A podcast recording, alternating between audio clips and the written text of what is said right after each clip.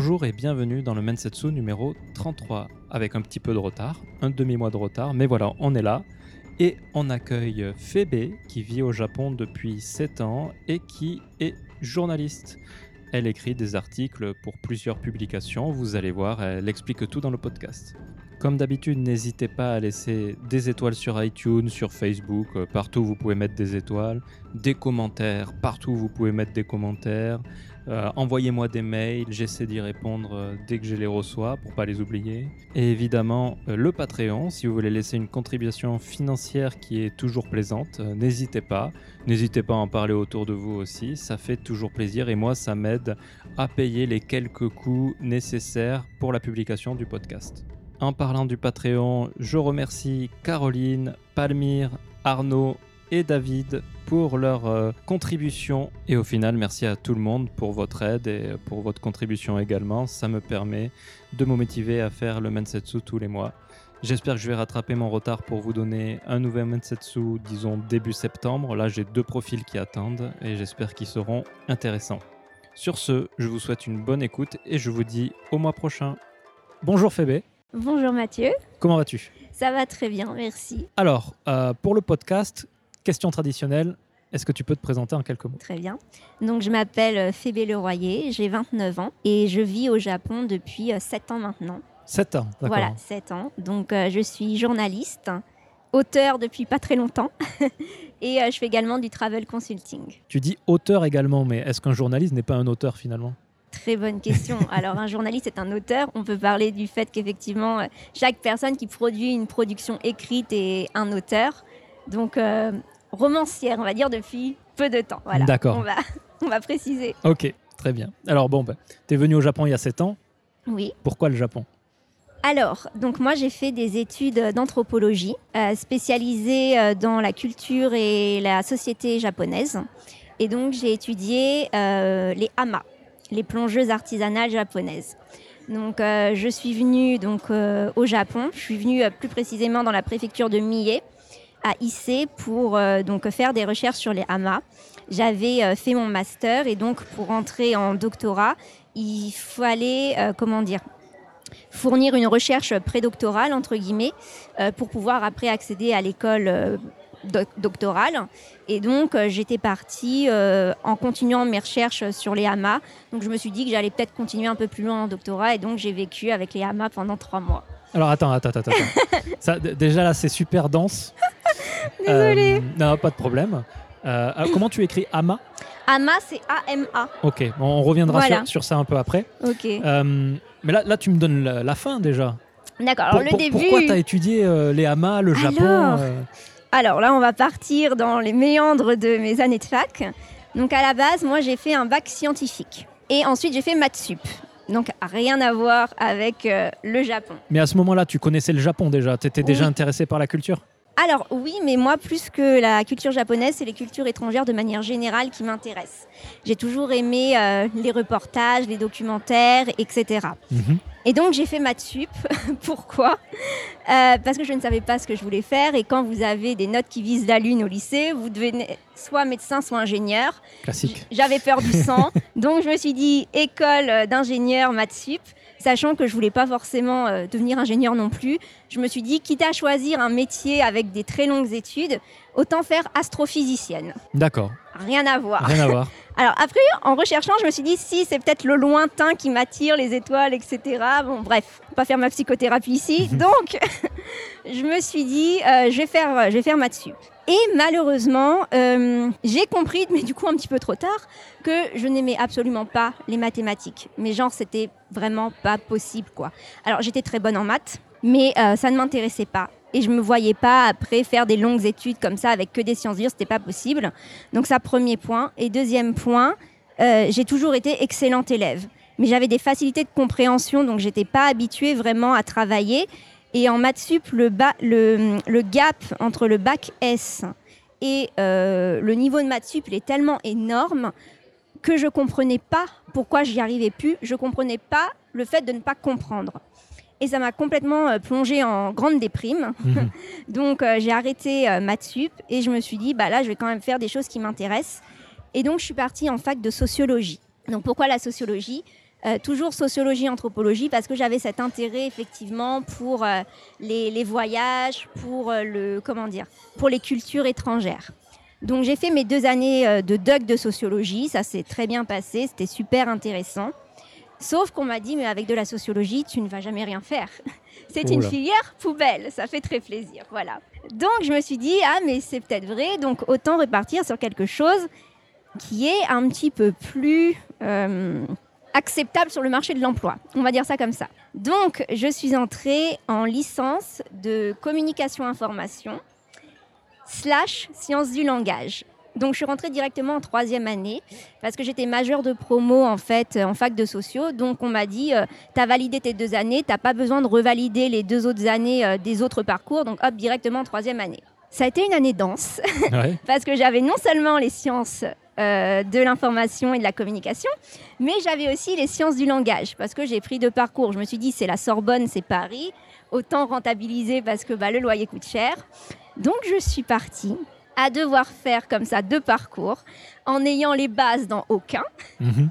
Donc non seulement je faisais ces deux parcours, mais je devais aussi rattraper les deux années de chaque parcours, donc quatre années en même temps. Donc ça a été assez compliqué, mais j'ai appris énormément de choses et j'en suis très reconnaissante. Donc c'est là que j'ai eu par exemple les cours de méthode de l'entretien, méthode de l'interview, euh, et histoire de la presse, ce genre de choses. Donc Mhm. c'était très intéressant. Sauf qu'après cette année qui était très riche, donc que j'ai validé vraiment encore avec des super notes, donc euh, je suis très contente, je me suis dit, je vais repartir sur mes premiers amours, l'anthropologie. D'accord. Et là, euh, je me suis dit, il faut prendre une spécialité. Donc j'ai pris la spécialité donc société et culture japonaise.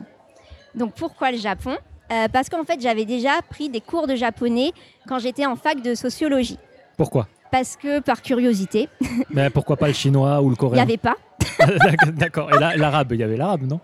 Non, il y avait. Alors attends, on avait les choses de base allemand, anglais, espagnol. Mhm. Mais en option, donc moi j'étais en parcours de sociologie. Euh, j'avais pris plein d'options. J'avais pris du droit, j'avais pris des sciences de l'environnement. Et je voulais faire un truc un peu différent. Et donc il y avait cette option japonais qui venait tout juste d'ouvrir. D'accord. Donc je me suis dit, je vais prendre ça. Et euh, au final, bah, j'ai bien aimé. Donc euh, j'avais fait ça pendant mon DUG. Après, euh, j'ai voulu recommencer à la Sorbonne, mais il n'y avait pas. Mhm. En tout cas, dans, dans ma Sorbonne, il n'y avait pas. Donc du coup, je m'étais inscrite à une école de japonais en parallèle. À Inalco, Jussieu? Non, c'était une école euh, Une privée, euh, une école de langue privée de japonais que j'ai fait trois mois parce qu'après avec tous les trucs que j'avais sur le feu, c'était pas possible. D'accord. Donc euh, j'ai arrêté cette école de japonais et du coup, bah, je me suis dit bah là pourquoi pas reprendre, sachant que j'avais quand même donc un intérêt pour les cultures étrangères, mais plus particulièrement l'Asie. Je sais pas parce que je trouvais ça très beau, très intéressant, et donc je me suis dit bah tiens, euh, continuons ça, prenons le, le Japon au final. D'accord. Donc à- Voilà. à, ce moment-là, en fait, tu n'avais pas d'attrait euh, particulier Bah, pour le Japon, si, Japon. j'avais un attrait, mais euh, Ouais, mais pas genre une passion euh, dévorante. Non. Non. Ok. non, non, Ok. Ok. non, j'avais une passion dévorante pour les cultures étrangères de manière générale, je pense. Ok. Après, quand même, particulièrement le Japon, j'aimais bien, mais j'étais pas non plus, voilà, Ok. fan, fan, fan. Et donc, euh, j'ai fait donc euh, ce master qui était mais ultra, ultra intéressant. Donc pour les auditeurs qui nous écoutent, désolé, il n'existe plus, la fermé. Ah, c'est dommage ça. Ouais, mais ouais, mais c'est trop dommage. Mais en fait, on est tellement pas nombreux. Donc déjà en master d'anthropologie, qui fait un master d'anthropologie? Pas beaucoup de personnes. Et euh, donc ce master était vraiment très bien parce que donc on avait chacun euh, des spécialités. Donc tu avais spécialité Europe, spécialité Asie, etc. Et donc moi, ma promo spécialité Asie, on n'était que quatre. Mhm. Et euh, donc quatre nanas, on avait chacune un pays. Il y avait Corée, Chine, Inde et moi qui étais sur le Japon. D'accord. Mais enfin, c'était euh, vraiment, j'ai- j'ai- je me suis éclatée dans mes études, c'était vraiment super. Donc, euh, je me suis spécialisée dans l'anthropologie du genre et de la sexualité. D'accord. Pourquoi? Parce que déjà avant, euh, en sociologie et même en sciences de l'information et de communication, tous les mini-mémoires, les petits exposés que j'avais faits, c'était autour de cette thématique. Donc, c'était vraiment quelque chose que je connaissais le plus. Et euh, comme euh, bah, c'était des filières en fait où tu choisissais concrètement tes cours, bah, j'avais déjà pris beaucoup de cours comme ça, euh, sociologie du genre et voilà. Donc pour moi c'était un peu logique, j'allais pas repartir dans l'anthropologie du religieux ou j'avais eu des cours, hein, mais j'en ai pas eu autant. Donc pour moi je me suis dit bon, t'as toujours l'habitude de faire plein de trucs, Mhm. aide-toi un petit peu pour une fois, prends un truc où tu auras moins de travail quoi. Donc j'ai fait ça. En master, tu dois choisir un sujet de recherche. Parce que moi, j'étais en master recherche. Mhm. Voilà. Donc en général, c'est le truc qui va au doctorat, euh, qui seul ne sert à rien. Spoiler alert, je confirme. Dis pas ça. Donc, euh, fallait se trouver un sujet de recherche et j'avais vu un reportage sur les hamas et euh, je me suis dit, mais ce sont des femmes qui ont l'air tout à fait fascinantes. Donc, les hamas, ce sont les plongeuses artisanales japonaises. On les retrouve euh, dans le Tohoku et on les retrouve aussi dans la préfecture de Mie. Et donc, elles plongent en apnée jusqu'à euh, 10 mètres de profondeur. C'est un truc assez impressionnant. Et elles récupèrent des ormeaux, elles récupèrent des algues, elles récupèrent des choses comme ça qu'elles vont ensuite vendre sur le port pour faire vivre leur communauté de pêche. D'accord. Donc, chose qui est assez rare, c'est que en général, euh, c'est les hommes qui vont plutôt faire vivre le foyer, euh, qui vont avoir un rôle économique. Or là, c'était ces femmes qui avaient un pouvoir économique. Ok. Elles avaient aussi un pouvoir religieux, puisque dans les processions, les Matsuri, elles étaient en première ligne avec le prêtre Shinto. Et euh, vraiment, c'est des femmes exceptionnelles qui font vraiment vivre leur communauté de pêche. Donc moi, je me suis intéressée à ça, en fait. Voilà. D'accord. Ah, On va, on va y revenir après. Ju- juste une question euh, de profane, mais euh, anthropologie des genres, Ouais. c'est la construction sociale euh, de- du genre, c'est Oh oui, ça hein? Ah oui, il n'y a aucun aspect physiologique. C'est euh, bah, la construction sociale du genre. Enfin, le genre, par définition, c'est social, mais exactement. je voulais être sûr de bien comprendre. Tu as, étudié, en fait, ces constructions sociales exactement. chez Donc, les hamas. Voilà, donc moi, plus précisément, mon sujet de recherche, c'était les rapports de genre dans les communautés pêche. Et donc, comment ces femmes sont considérées. Et donc, euh, bah, je peux donner un petit peu mes résultats si ça, jamais ça intéresse. Euh, elles sont ni considérées comme des femmes, ni considérées comme des hommes.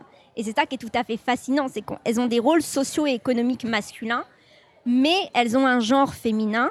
Et du coup, on ne sait pas vraiment où les, où les mettre. On ne peut pas les mettre dans des cases. Et c'est ça qui est Quand, quand tu dis considéré, tu veux dire considéré par, par qui? Par la société japonaise? Par leur communauté de pêche. D'accord. Donc, c'est pas des communautés matriarcales. Non, non, non, non. Est-ce que je- le matriarcat existe réellement? Je un sais pas, je, demande en opposition. euh, non, la- clairement, non. Mais c'est un autre débat. Mais, euh, non, non. Donc, euh, non, là, elles ont un pouvoir économique, elles ont un pouvoir religieux. Euh, qui normalement est euh, donné aux hommes et donc c'est ça moi qui m'a un peu euh, fascinée et en fait quand tu discutes avec les gens de la communauté de pêche euh, ils considèrent pas du tout ces femmes comme des femmes parce que elles parlent fort elles sont bronzées donc déjà elles sont on dire à l'antipode de l'idéal féminin japonais Mhm. et euh, même les femmes, elles, les- elles les voient pas comme des femmes, elles sont genre, mais elles sont étranges, elles font pas comme nous, etc. Et euh, ouais, c'est très intéressant. Mais elle, elle se voit comment? Alors, bonne question, elles, elles s'en foutent. D'accord. ok. elles, elles font vraiment leur, leur euh, plongée. leur, leur plongée, leur taf, et euh, elles se prennent pas la tête. Et c'est vraiment des femmes qui sont fascinantes, quoi. Ok. Vraiment. Après, je suis pas restée des années avec elles, je suis restée trois mois, mais. euh, et j'ai abandonné pour des raisons que je pourrais expliquer après. Ouais. Mais euh, Bah même, euh, on, on va, même maintenant. on, on va, on va y venir très rapidement. D'accord. Je, je, je resitue parce que tout ce que tu as dit, c'est très dense. Euh, ton anthropologie des genres, c'était Ouais. quoi? C'était ton master? Oui, c'est un master euh, d'anthropologie, donc euh, anthropologie culturelle, Ouais. et après spécialité culture, langue et société asiatique. Donc à ce moment-là, tu devais avoir quoi? 21, 22 ans? 22 ans. 22 ans. Donc à ce moment-là, tu n'es toujours pas allé au Japon? Non, ah bah, j'y avais été une fois en vacances. Une fois en vacances? Ouais, mais c'est les vacances. à quel âge? Bah, L'année d'avant. L'année d'avant Comment ça s'est passé ces vacances? T'as fait quoi? Euh, Je suis restée un mois, c'était un voyage semi-organisé. Ouais. Euh, donc euh, j'ai visité, j'ai fait du tourisme. Non, c'était c'était sympathique. Mais je suis contente d'avoir eu cette expérience-là avant parce que je sais qu'il y a des personnes qui jettent à corps perdu dans leur rêve d'aller vivre au Japon, que je ne juge pas. Je respecte, chacun Mhm. voit midi à sa porte. Mais c'est bien d'avoir une petite expérience, même si c'est une expérience touristique et ça n'a rien à voir avec la vie quotidienne quand tu travailles. voilà. Bien sûr. Mais euh, non, c'était très chouette, j'en garde un très bon souvenir, euh, c'était cool. Et euh, tu as des, des moments marquants de ce premier voyage? Quelque chose Pas qui- vraiment, Pas non, vraiment? non. J'étais vraiment en mode visite, photo. Tokyo uniquement ou Non, pas du tout. Tokyo, Nara, Kyoto, Osaka, enfin après les, les- les grandes villes, quoi. Le parcours classique. Voilà, le parcours classique. Ok, ok. Donc tu fais ça, tu as 21 ans. Mhm. 22 ans, tu es sur ton master Ouais. et tu viens vivre avec les hamas Alors, pour ton, ta, ta recherche. c'est ça. D'accord. Pour ma recherche. Donc j'avais déjà publié un, master, un mémoire, pardon. Mhm. Mais donc là, c'était euh, la continuité euh, du, du mémoire, en fait. Parce qu'à l'époque, je me disais, euh, j'aimerais peut-être bien faire un doctorat. et être chercheur. Ok. Au final, je me rends compte que j'ai bien fait de pas le faire parce que je pense pas que ça m'aurait ça m'aurait correspondu au final. Mais, Ok. voilà, Donc pour faire ton mémoire, tu viens vivre trois mois c'est ça. J'avais pris un PVT parce qu'en fait, euh, comme j'étais pas enregistrée dans une université japonaise, Mhm. je pouvais pas avoir de visa étudiant. Il n'y a pas des visas anthropologues? Bah non, il n'y a pas, malheureusement. Il n'y a pas de visa de recherche. Ou alors, c'est si, tu as le visa chercheur, mais il faut être dans un centre de recherche. Donc, en l'occurrence. Japonais. Bah, japonais, mais du coup, tu as la maison de la recherche au- à Tokyo, qui est en lien avec le CNRS, mais ils acceptent que des post-doc. Donc, tu as déjà ton doctorat. Donc des, finalement des étrangers qui viennent faire de la pour leur doctorat, euh, pour, pour leur mémoire. Quand Non, tu n'as pas, validé encore ton doctorat, tu peux pas peux pas. avoir accès au truc du CNRS. Ok, dommage. Ok. Donc comment ça s'est passé? Ta, ta recherche déjà de, Donc, du coup, de la communauté j'ai pris un Working Holiday Visa. Mhm. déjà parce que j'avais que ce choix-là et je me suis dit je vais, je vais faire trois mois si ça se passe bien je vais faire un, un- peut-être un plus long terrain parce qu'on Mhm. appelle ça un terrain en anthropologie donc ça peut être euh, intéressant. Donc euh, j'arrive à IC donc moi mon terrain c'était les hamas de la préfecture de Millet. Donc elles sont à Toba. Et- Elles ont accepté comme ça que tu viennes? Comment tu les as Non, contactées par mail? Non Comment- non pas du tout. Alors euh, ma famille a des amis japonais. Donc ils m'ont aidé à trouver un appartement etc et moi, mon but, après, c'était euh, d'aller euh, démarcher par moi-même les hamas, faire de ce qu'on appelle en anthropologie l'observation participante. Enfin, plutôt observation que participante, parce que no way que je plonge en apnée à 10 mètres, quoi. D'accord. Mais euh, donc, c'était l'observation, mais après, euh, un terrain entre le, bah, les enquêtés et l'enquêteur, il y a une relation de confiance, etc., qui se crée. Et euh, moi, je suis pas pour arriver sur un terrain comme ça, dire voilà, tac, tac, tac, tac, qu'est-ce qu'on va faire? On va faire ceci, on va faire cela. Parce que le but d'un terrain, c'est de se laisser euh, surprendre, d'avoir vraiment cette expérience euh, pour pouvoir comparer la lecture, la littérature scientifique que tu avais vue avant et le terrain. Mhm. Donc, j'arrive euh, à, donc à IC, qui est euh, connu pour IC Jingu, par exemple, qui n'est pas loin de Toba où il y a les hamas. Mhm. Et donc, euh, j'essaie de rentrer en contact avec euh, les premiers hamas pour observer leur travail, etc. Et je suis un petit peu surprise pour plusieurs points. Déjà, euh, mon niveau de japonais n'était pas forcément bon. Mhm. Et les hamas, donc elles parlent un japonais standard, mais elles parlent également un petit peu du patois euh, local. D'accord. Donc, chose que tu n'apprends pas à la fac. Donc euh, c'était un petit peu déjà problématique. Et deuxièmement, le- j'ai vu que le terrain concrètement il était bloqué quoi.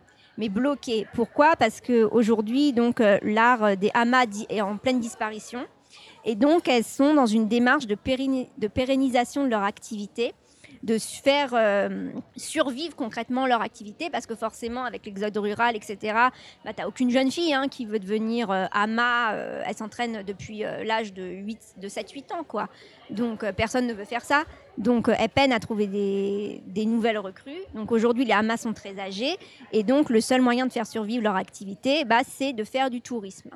Donc quand tu arrives à Toba même toute cette région où il y a des hamas ben, ce que tu vois, ça va pas être du tout authentique, ça va être complètement du folklore, quoi. Mhm. Donc, euh, elles vont être dans les restaurants, elles vont te, te vendre leur activité, te raconter une histoire qui est absolument toujours la même et qui est ultra romancée. Enfin, à côté de, de- donc de- des îles où il y a les hamas, tu as le musée des perles de Toba.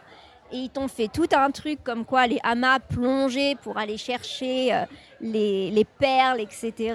Alors que à la base, non. L'ama elle ne plonge absolument pas pour euh, aller chercher des perles. Elle plonge pour aller chercher des ormeaux, pour aller chercher des victuailles, pour après revendre ça, etc. Donc ils t'ont fait tout un truc, euh, mais vraiment ils sont tombés dans le folklore, mais à fond. Après, je juge pas, enfin, on fait ce qu'on peut pour survivre. Elles avaient euh, fait une demande euh, il y a quelques années, je crois, euh, pour faire sauvegarder leur art au patrimoine mondial immatériel de l'UNESCO. Mhm. Donc vraiment, elles font, ce qu'on, elles font vraiment ce qu'elles peuvent. Mais toi, quand tu arrives d'un point de vue scientifique là-dessus, ben moi, le folklore, ça m'intéresse pas. Ouais. C'est pas, déjà, c'est même pas ma recherche. Donc euh, c'est déjà très compliqué de un de dépasser tout ce folklore. De deux, il y a la barrière de la langue. Et de trois, on te fait comprendre clairement que t'es pas vraiment la bienvenue. Donc j'avais rencontré un, un chercheur donc euh, japonais qui était à l'université de Millet. Et lui, donc, il étudiait, je te demande dans le mille, le folklore Mhm. et la pérennisation de l'activité des hamas. Et quand euh, moi j'arrive en lui disant, bah voilà, moi je fais une étude sur le genre et tout, il me fait, non mais déjà on ne fait pas ça. Ah, d'accord. Donc je dis mais pourquoi? Il me fait euh, juste parce que ça ne se fait pas. Tu vois, c'est un peu la mentalité japonaise. Ouais. Il va pas te donner d'explication. C'est genre j'ai dit que c'était damé, donc c'est damé. Parce quoi. que c'est le Japon, quoi. Voilà. Donc ça ne se fait pas. Et moi, je, me, bah, je suis sûre que ça se fait parce que pour mon master, euh, j'avais donc fait euh, de l'anthropologie de cabinet. Ce qu'on appelle l'anthropologie de cabinet, c'est euh, des recherches de la littérature scientifique. Et en fait, clairement, il y avait euh, trois, on va dire, grandes périodes d'études chez les Hamas. Il y avait les années 50 où là, c'était euh, un peu plus une étude de la physiologie, etc. Comment elles faisaient pour plonger jusqu'à 10 mètres en apnée. Après, il y avait, donc ça, c'était des études japonaises.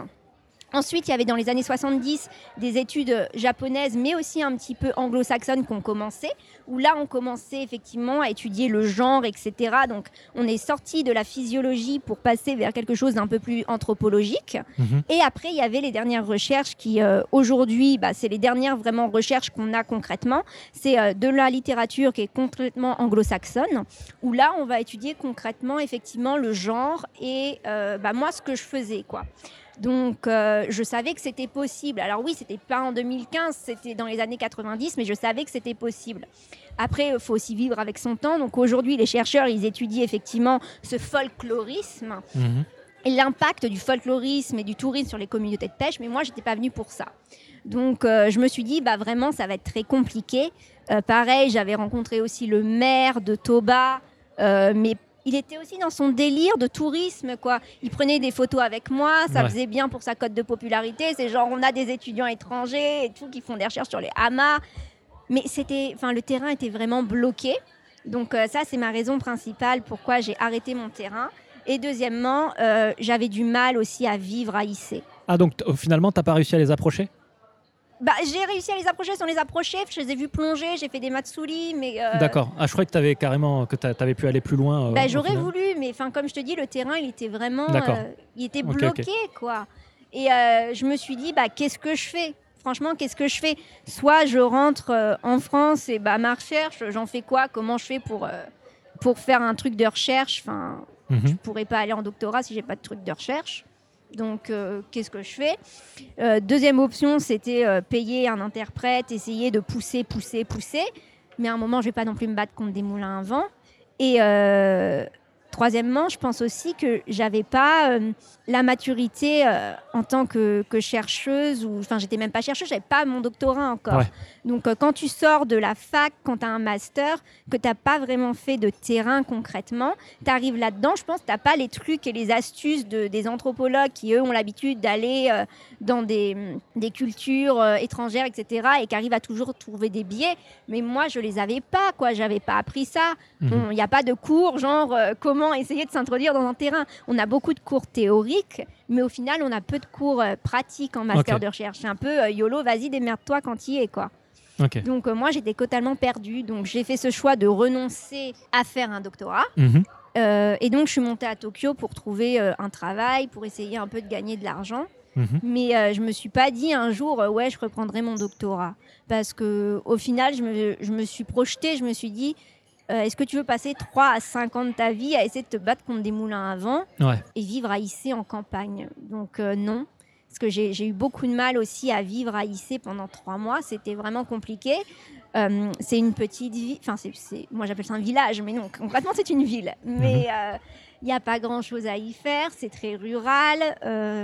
C'est pas quelque chose qui me convenait non plus. Donc je me suis dit, je vais monter à Tokyo et, et voilà. Pourquoi à ce moment-là, tu décides de- d'aller à Tokyo et pas de rentrer? Bah parce que j'ai encore euh, beaucoup de mois sur mon PVT. Donc je me dis, ça serait dommage de l'utiliser, de pas l'utiliser en fait. D'accord. Et euh, j'avais aussi euh, besoin bah, de d'avoir un petit peu d'argent. Mhm. Donc euh, je monte à Tokyo, donc je trouve un job alimentaire que je fais à peu près un an, un an et demi. Et euh, après euh, cette année-là, donc euh, c'était pas forcément des, des bonnes conditions financières, mais j'ai réussi à économiser assez d'argent pour rentrer en école de japonais. Après ça, j'ai fait un an d'école de japonais et je me suis dit, je vais trouver un travail euh, qui m'intéresse un petit peu plus. Ok. Entre-temps, j'avais commencé ce, ce- ce job-là que j'ai fait pendant un an et j'avais commencé un blog. Donc un blog qu'aujourd'hui je ne tiens plus, mais je l'ai tenu pendant à peu près cinq ans, euh, qui s'appelait euh, Miss Redfin Japan. Mhm. donc, euh, qui existe toujours d'ailleurs. Les gens peuvent aller sur le site, il n'y a pas de souci.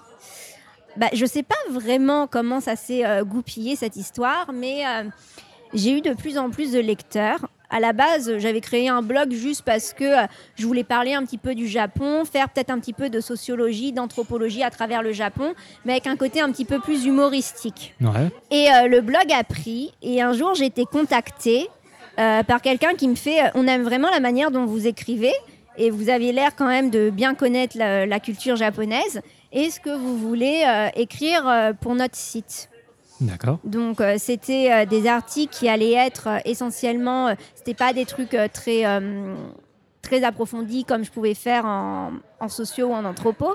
Là, c'était des articles bah, de base, genre sur la cérémonie du thé, sur pas mal de trucs. Il y avait aussi des articles touristiques. Et c'est la première fois en fait que j'ai réalisé que il y avait des personnes qui pouvaient être intéressées par ce que je faisais Mhm. et par la manière dont j'écrivais. Et que je pouvais gagner de l'argent avec ça. Ouais. Donc, euh, toute cette année euh, où j'avais fait ce job et ensuite, euh, donc l'école de japonais, bah, j'ai écrit, j'ai fait de la rédaction web. C'est pas du journalisme, hein, Mhm. mais j'ai fait de la rédaction web et ça m'a permis quand même de payer mon loyer. Donc, c'est quand même pas négligeable. Et donc, à la sortie de cette, de cette école de japonais, donc j'avais un niveau, alors, comment situer? C'est niveau avancé. En gros, j'étais dans une classe euh, JLPT2. Ouais. Donc certaines personnes avaient euh, leur JLPT2, ils révisaient pour le JLPT1 D'accord. et d'autres personnes allaient passer le JLPT2. Ok. Donc euh, voilà, moi je n'ai pas passé mon JLPT parce que je pars du principe que ça sert pas à grand chose. Si, en fait, quand tu veux rentrer dans une université, ça sert parce qu'ils te le demandent, mais sur le marché du travail, personne va venir checker ton JLPT. Quoi. Donc euh, je ne l'ai pas passé.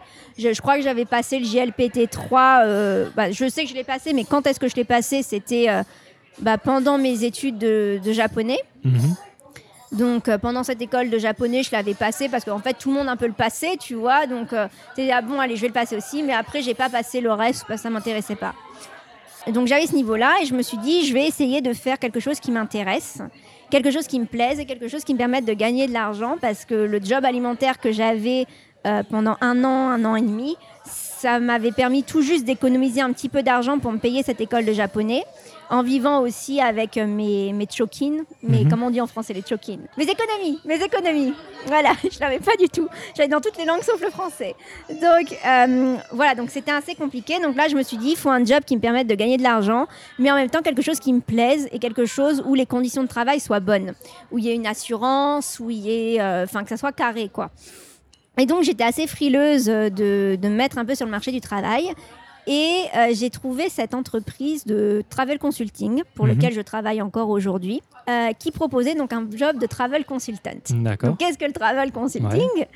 Euh, Donc, en gros, je suis payée pour créer des brochures de voyage. D'accord. Je suis pas du tout agent de voyage. Justement, les agents de voyage sont nos clients. Et donc, on crée des brochures. Euh, parfois, on va dans des hôtels, on visite, on fait des rapports, etc. On fait des activités aussi. Euh, mais essentiellement, c'est un travail donc de bureau qui se fait en anglais et en japonais, où on crée des brochures. Et donc, euh, bah, sur le papier, ça, ça avait l'air intéressant. J'ai passé trois entretiens, un entretien full en japonais et deux entretiens mélange japonais-anglais, vu que les langues de travail, c'est le japonais et l'anglais. Et euh, ça s'est bien passé, donc j'ai eu ce job que j'ai encore euh, aujourd'hui, euh, qui me plaît. C'est franchement c'est intéressant. Euh, j'ai appris pas mal de trucs sur le pays en lui-même. Donc avant j'avais un aspect plutôt culturel, sociaux, etc. Bah là j'ai aussi un côté touristique et au Mhm. final, euh, bah ça, me- ça me déplaît pas. Et un petit peu au même moment, alors là non plus, je vraiment, je peux pas vraiment l'expliquer, mais bah ça s'est su que j'écrivais et que j'étais payée pour écrire avec le l'écriture web. Ouais. Et un jour, on me contacte et on me fait euh, Monsieur Machin m'a dit que vous écrivez bien et que vous étiez un petit peu euh, calé dans votre, euh, enfin, sur la culture japonaise. Est-ce que vous voulez euh, écrire pour nous? Et c'était le Figaro. D'accord. C'était le Figaro Voyage. Donc j'ai dit bah oui. Ouais. Et donc j'ai commencé à, à travailler pour eux. J'ai fait quelques sujets. Et après, bah là encore, je peux pas l'expliquer, mais c'est du bouche à oreille. Ça s'est su que je faisais un petit peu de journalisme et euh, j'ai été approchée par des magazines. Après, j'en ai démarché peut-être un ou deux aussi. Mhm. Et euh, comme les gens étaient contents de mon travail, et ben, ils m'ont proposé des places dans les rédactions. Et donc euh, aujourd'hui, donc en plus du travel consulting, donc je travaille pour plusieurs magazines francophones. Et euh, bien que je fais de la pige parce que je suis pas attachée à une rédaction en particulier, ben, j'ai énormément de chance parce que c'est des gens qui me donnent du travail tous les mois, quoi. Et euh, en tant que journaliste, bah, c'est assez euh, exceptionnel en tant que pigiste. hein. Ouais. Parce qu'en général, on prend une pige par-ci par-là. Et moi, c'est des rédac chefs qui, qui sont adorables, qui me sont fidèles et, et qui me proposent du travail tous les mois. Donc j'en suis extrêmement reconnaissante. D'accord. Euh, ju- juste pour resituer, quand, quand tu es arrivé du coup euh, pour les hamas, c'était quelle année 2015. Et en fait, t'es jamais reparti Non. Ok. ok. Non, non. 2015, euh, 2016, tu vas, enfin mi-2015, tu vas à Tokyo, Voilà. Et après, t'enchaînes euh, tout ce que tu viens de dire. C'est ça. Et je suis rentrée en école de japonais en 2017 et du coup j'ai trouvé euh, tout s'est décanté pour moi en 2018 en fait. Mais c'est ça vraiment tout s'est aligné en fait au même moment et je saurais vraiment pas comment expliquer comment c'est arrivé quoi. Je sais que j'ai beaucoup de chance et je sais que des fois bah, il y a des journalistes qui arrivent là qui me font comment t'as fait Euh, Mm. voilà? Donc euh, je sais que j'ai de la chance et, et j'en suis très reconnaissante mais je peux vraiment pas expliquer comment c'est comment c'est arrivé quoi. Ça s'est vraiment mais aligné d'un coup quoi. Ok. Tu n'as pas de formation de journaliste, Non. mais tu es journaliste. Oui, mais j'avais quand même fait euh, de la science euh, de l'information et de la communication, Ouais. où j'avais eu les cours de la presse, où j'avais eu les méthodes de l'entretien, etc. Donc je partais pas non plus de rien, quoi. Ok. D'ailleurs, pour avoir la carte de presse euh, de journaliste, il faut soit que tu aies fait une école de journaliste, soit que tu aies fait sciences de l'information, communication, sinon ils te la donnent pas. Et tu peux avoir la carte de presse là Tu l'as? Non, je l'ai pas demandé. tu peux la demander en étant au Japon Bah oui, techniquement. Enfin, alors pour la demander, je crois que tu as plusieurs euh, critères. Donc, premier critère, c'est soit avoir fait une école de journalisme, soit avoir fait euh, sciences, information, de la communication, soit un truc équivalent, mais dans le monde de la presse. Mhm. Ensuite, c'est vivre euh, majoritairement du journalisme. Mais comme moi, j'ai le travel consulting et que ça s'équilibre, je suis pas sûre que je peux être. euh, qu'ils pourraient me la donner pour ce critère-là. D'accord. Mais après, techniquement, mon nom est dans les journaux, mon nom est dans les magazines. Enfin, je, suis, je travaille comme une journaliste. Donc, euh, bah si, techniquement, je suis journaliste, mais euh, j'ai pas demandé ma carte. Faudrait peut-être que je le fasse d'ailleurs. J'imagine que tu déclares tes revenus euh, Oui, au Japon. oui, bah oui, c'est ça. Du coup, je- Du coup, j'ai pas l'intérêt de la. Ouais. c'est ça, la défiscalisation des journalistes. Je, le- je sais pas si je l'aurais. Après, je ne sais pas. Je sais pas, mais ça serait intéressant, ouais. Faudrait que je me renseigne pour la demander, effectivement. Ok. Merci. Ah bah non, non, non, je, je- je pose les questions, c'est tout. Mais comme effectivement à côté je fais du travel consulting, je sais pas si euh, je sais pas du coup si on me la donnerait pour ça. Parce que je sais pas s'il faut être full journaliste. Ouh là là, le bébé qui crie derrière. Ouais. Je sais pas s'il faut être euh, full journaliste pour la demander ou pas. Faudrait que je me renseigne. Ouais. Ok. Pourquoi au final, tu m'as dit euh, je veux finir mon PVT, euh, donc je vais à Tokyo, mais pourquoi au final t'es resté après? Bah parce qu'en fait, comme je t'ai dit, avec ce blog et cette, euh, Ouais. ces, ces- ces trucs de web de rédaction, je me suis dit, il y a peut-être quelque chose à faire. Et avec les diplômes que j'ai, donc j'ai un doc de sociologie, j'ai une licence information communication, une licence sciences du langage, un master d'anthropologie. C'est des jolis diplômes sur le nom, mais au final, c'est vrai que sur le marché du travail, je suis pas sûre de trouver un truc qui me corresponde, quoi. Ouais. Parce que c'est tellement vaste que je suis pas sûre de pouvoir faire quelque chose. J'aurais dû pousser au doctorat, en fait. Mais après, du coup, tu vois, c'est un cercle vicieux, on revient toujours au même Bah, truc. tu, tu peux toujours repousser au doctorat quand tu veux, Après, non oui, je peux toujours faire un doctorat, mais ça ne m'intéresse pas. Ouais. Et euh, au final, bah, donc, je vais enchaîner un petit peu sur ça. Euh, j'ai vu que je pouvais être payée pour écrire et euh, je me suis rendu compte que j'adorais au final écrire. Je savais que j'aimais écrire, mais je me voyais pas vraiment en faire, euh, en faire un métier. Mhm. Je sais pas si c'est assez. Bah, clair. Et, euh, et en fait, j'adore ça. Et euh, à- au jour d'aujourd'hui, qui est un pléonasme horrible, euh, je ne sais pas si je pourrais faire autre chose concrètement. Là, j'ai pas envie de faire autre chose. Justement, j'ai sorti un roman qui n'a absolument rien à voir avec le Japon, parce que j'aime écrire et que j'aime bien toucher aux différentes formes d'écriture. J'ai eu une écriture plus académique avec euh, mes recherches, etc. J'ai eu de la web rédaction, j'ai eu euh, du journalisme, j'ai eu du blog aussi. Et euh, c'est des manières d'écrire qui sont toutes très différentes, qui ont chacune leur code, etc. Et donc là, bah, faire de la fiction, c'était encore une autre manière d'écrire. Et au final, je me verrais aujourd'hui pas faire autre chose. Après, il faut jamais dire Fontaine, je boirai pas de ton eau. Mhm. Mais aujourd'hui, non, je me verrais pas faire autre chose. Et mon, problème, enfin, mon problème, qui n'est pas vraiment un problème, mais qui est aussi une des raisons pour lesquelles euh, j'ai écrit un roman qui n'a rien à voir avec le Japon, c'est que aujourd'hui, bah, tout mon travail est étiqueté Japon en fait. Hein. C'est, je vis au Japon et je, je, je, vis du Japon, puisque tout ce que j'écris, c'est sur le Japon. Alors, j'ai essayé un petit peu d'apprendre le coréen pour essayer de, de m'ouvrir un peu plus de portes, Mhm. mais euh, quand les gens te mettent dans une case, ben, c'est difficile de t'en sortir, quoi. Et du coup, il y a un truc qui m'étonne, c'est. Euh, t'é- T'écris sur quoi tous les mois? C'est-à-dire que euh, déjà, t'é- t'écris pour combien de journaux? Alors, en régulier, donc qui me donne du travail tous les mois, j'en ai deux, trois, quatre, cinq, qu- quatre et demi, on tu, va tu- dire. tu peux les nommer ou t'as pas envie? Alors oui, donc euh, bon, il y a le Figaro Voyage, mais c'est pas super régulier, c'est pas tous les mois, Ouais. c'est de temps en temps. Euh, régulièrement, j'ai donc qui est en pause Coco Mag, j'ai euh, Gokan, j'ai Japon Info et euh, alors c'est pas vraiment un magazine, mais c'est une application euh, faite par le gouvernement japonais, c'est Nakamitié. Donc t'écris en japonais pour celle Non, j'écris en français parce qu'en fait, Nakamitié, euh, c'est donc une application pour les lycéens français et les lycéens japonais qui veulent faire de l'échange. D'accord. Donc moi, j'écris en français des articles et euh, on, me- on les traduit pour les lycéens japonais, etc.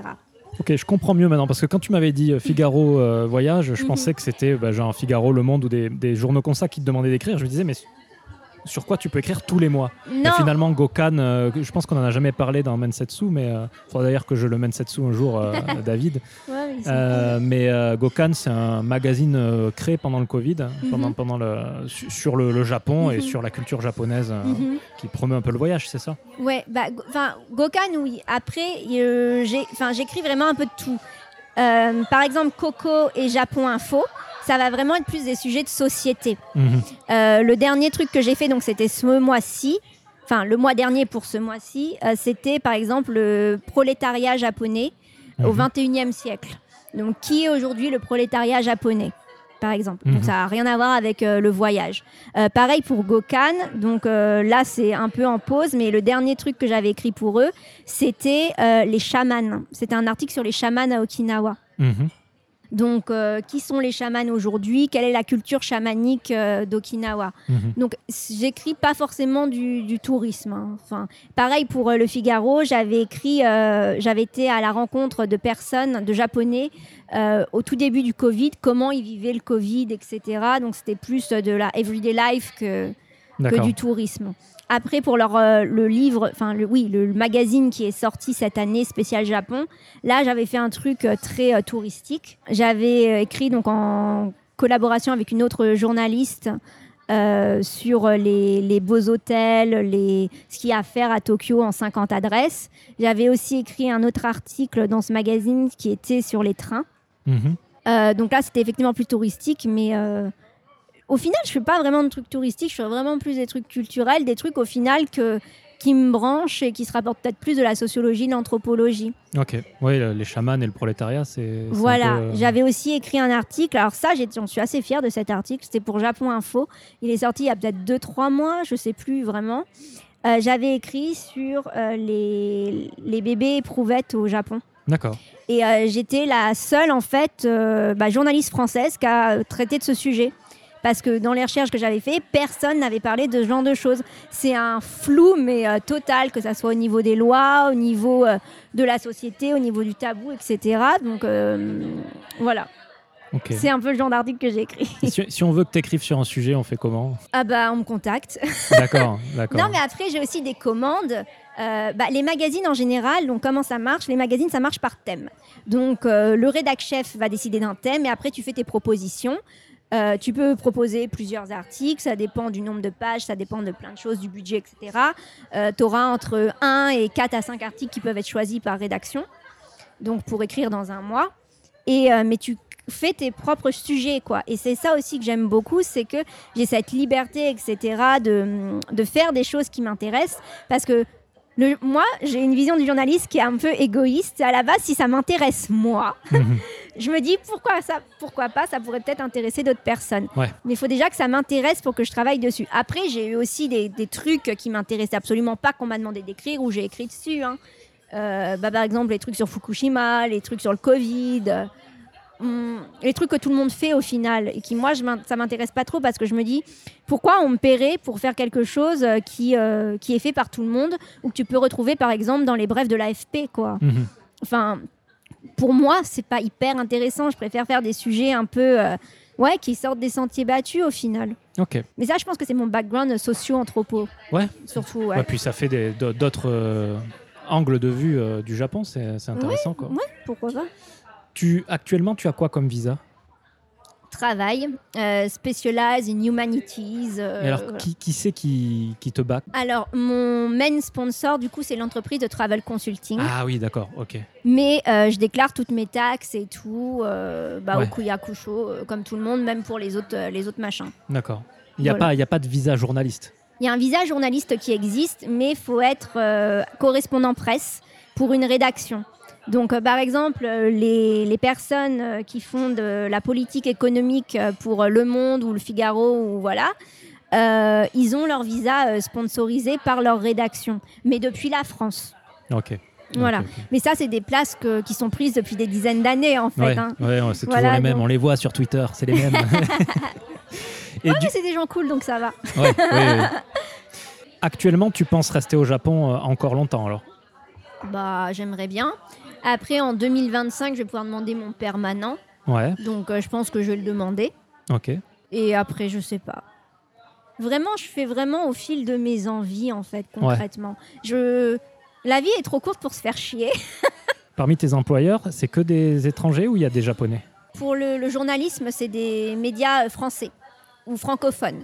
Donc, c'est que des Français. Même celui pour les étudiants? Pour, non, pour Nakamitié, c'est le gouvernement japonais. Alors, Oui. comment ça se passe euh, avec Alors- le gouvernement japonais Mais moi, j'ai pas de contact, en fait, parce que je passe par euh, une rédac chef Ouais. française Ouais, euh, qui m'avait du coup contacté pour faire, pour faire ça. Et donc c'est à elle que je dois les articles. Elle me dit par exemple, donc on est trois, il y a deux autres françaises aussi qui écrivent pour l'application, Mhm. des gens que je connais pas, je les ai jamais rencontrés. Et du coup, euh, elle nous dit par exemple, bon bah voilà, euh, Nakamitié ils nous font une commande, on a besoin de, de je sais pas, une dizaine d'articles, donc proposez tout ce que vous avez. Donc euh, faut que ça reste dans l'angle qui est, euh, faut que ça intéresse les lycéens français et les lycéens japonais, donc un public qui est assez jeune. ouais. Et euh, du coup, donc on fait nos propositions.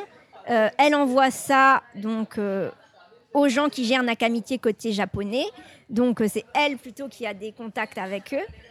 Ils prennent tel ou tel sujet, elle revient vers nous et nous dit bah, toi tu dois écrire ça, ça, ça, toi tu dois écrire ça, ça, ça, voilà. Ok. Et côté boîte de voyage, Alors là, c'est un très gros groupe, donc on ne citera pas le nom.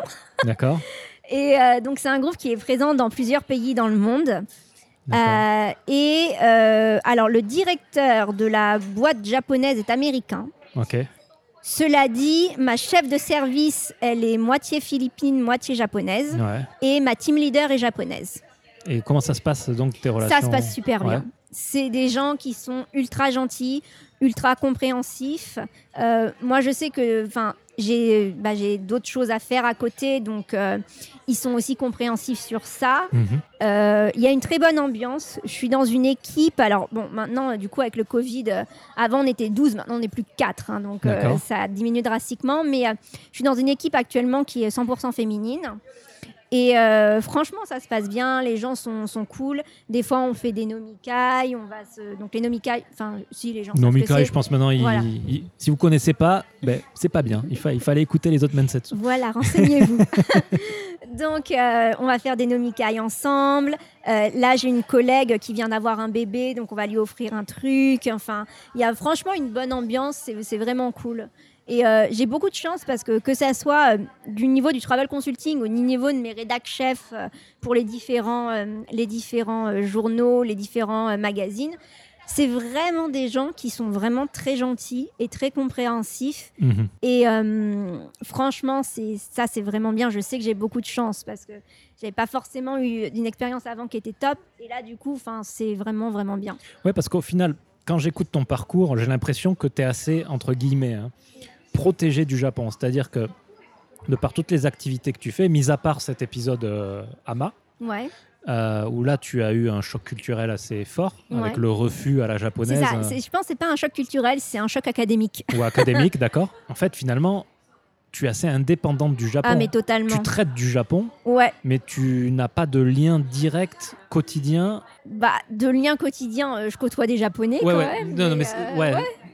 Je suis pas dans ma tour d'ivoire, mais après oui, je suis totalement un électron libre et, Mhm. et voilà. Ma, ma boîte de travel consulting, donc c'est une boîte euh, japonaise, mais c'est une boîte où il y a beaucoup d'étrangers, etc. Donc euh, c'est un truc assez international, quoi. Donc euh, voilà. Après, il y a quand même des, des choses à la japonaise, mais mais moi je m'adapte bien, donc il n'y a pas il y a pas de souci. Genre Mais- comme quoi? Bah, les nomikai, les. comment dire? Les, les bonenkai aussi, les, Mhm. les trucs à la fin de l'année où tu, toute l'entreprise va faire la fête, etc. Ouais. Donc, moi qui n'aime pas trop sortir, bon, bah, ça, voilà, je dois quand même m'adapter. Mhm. Euh, Il y a aussi. euh, donc, nous, pour le niveau vestimentaire, ils, ils sont assez cool. Bon, maintenant, c'est à la maison, donc tu peux être en pyjama et en crocs, il n'y a pas de souci. Mhm. Mais euh, avant, c'était du semi-casual, mais ça devait quand même être assez formel, etc. Et euh, le vendredi, par contre, on avait le droit de venir à la cool comme on voulait. Mais euh, il y avait quand même un petit peu des trucs comme ça. Il y avait aussi. euh, Ah ouais, alors ça par contre, effectivement, donc comme moi, quand je prépare mes brochures, des fois, je dois travailler avec d'autres services où là, ils sont full japonais. Mhm. Et c'est vrai que des fois, il y a peut-être un peu d'incompréhension dans la manière de- d'appréhender le travail, etc. Mhm. Donc ça, c'est peut-être un peu plus... un peu plus complexe, mais encore les gens sont cool, donc euh, on, ça va, on arrive à faire tous un pas vers l'autre, quoi. Ok. Et, et du coup, tu as des amis japonais? Ouais, Ouais. donc j'ai des amis japonais, j'ai des amis étrangers, mais euh, je fais pas de différence sur la nationalité. Bien je sûr. sais qu'il y a beaucoup de personnes, ouais, mais c'est pas évident pour tout le monde, tu vois, parce qu'il y a beaucoup de personnes qui, quand elles arrivent au Japon, Mhm. se disent Moi, je ne veux que des amis japonais. Je veux sortir avec une japonaise, je veux sortir avec un japonais, je veux des enfants japonais, enfin à fou du coup. Et ils sont dans un truc comme ça où ils font une, une sorte de ségrégation amicale par euh, la nationalité. Et du coup, c'est pas forcément évident euh, pour tout le monde parce que je connais des gens comme ça. hein. Mhm. Mais euh, ouais, moi je me- je m'en fous, je prends les gens comme ils sont. Enfin, je veux dire, j'ai des amis français, j'ai des amis japonais, j'ai des amis d'autres nationalités.